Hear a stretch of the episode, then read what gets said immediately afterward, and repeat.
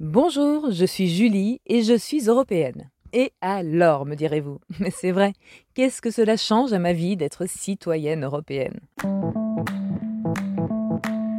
Imaginez-vous, il ne vous reste plus qu'un épisode de votre série préférée et vous partez en vacances en Espagne.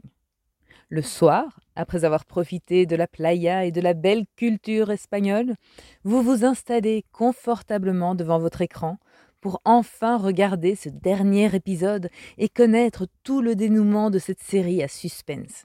Mais la catastrophe, vous n'avez pas accès à cette série sur votre plateforme préférée. Vous n'avez peut-être même pas accès à votre plateforme. Je vous rassure tout de suite, ce scénario est désormais digne des plus grands films d'horreur, car l'Europe est passée par là il y a quelques années.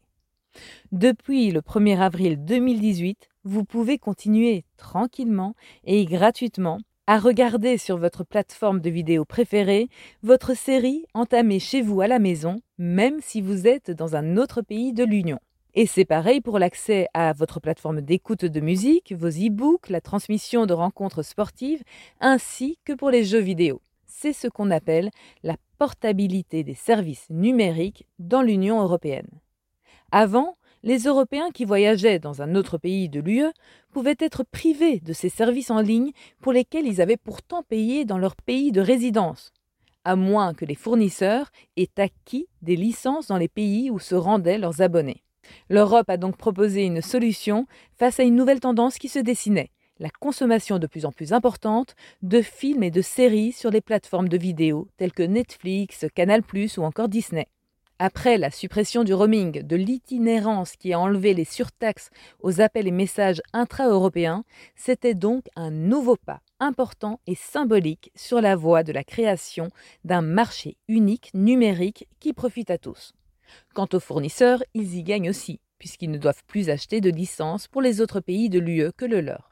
Cette mesure gratuite s'applique à tous les services de contenu en ligne fournis contre rémunération à condition que leurs utilisateurs soient citoyens européens et qu'ils se déplacent dans un autre pays de l'UE. Vous devez avoir accès à la même sélection, au même catalogue que si vous étiez chez vous. Pour les services gratuits tels que proposés par certains radiodiffuseurs publics, aucune obligation. Ils sont libres d'offrir la portabilité ou non. Autre nuance, cette portabilité est limitée aux déplacements temporaires. Pourquoi?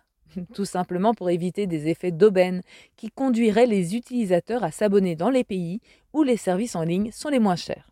En tant qu'utilisateur, vous devez donc justifier que vous n'êtes qu'en transit et pas installé définitivement dans un autre pays. Cependant, aucun nombre maximum de jours passés à l'étranger n'a été précisé dans la législation. Les fournisseurs de services ont le droit et les moyens de vérifier votre pays de résidence.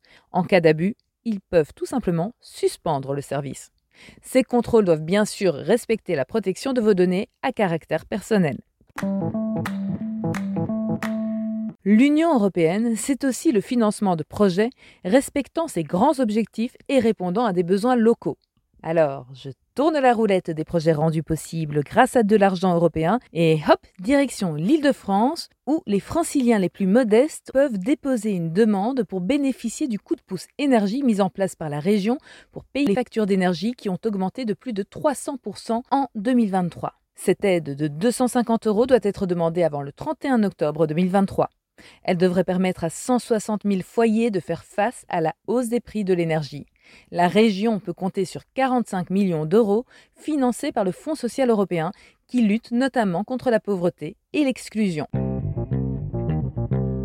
L'Europe, c'est donc du concret, mais de l'idée à l'action, il y a quelques étapes à passer.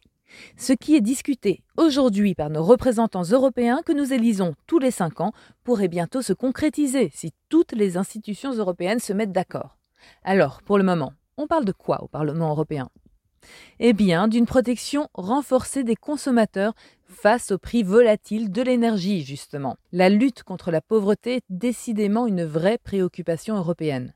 Les députés européens réfléchissent à une réforme du marché de l'électricité pour le rendre plus stable, abordable et durable. Voilà, peut-être écoutez-vous cet épisode dans un autre pays de l'Union européenne. Peut-être penserez-vous à ce podcast quand vous regarderez votre série préférée en vacances au Portugal ou en Suède. En tout cas, laissez un avis, des étoiles ou des cœurs sur la plateforme d'écoute que vous utilisez et surtout partagez cet épisode avec ceux que ces sujets pourraient intéresser. Je vous remercie de m'avoir écouté jusqu'au bout et je vous donne rendez-vous la semaine prochaine pour parler d'Europe concrètement.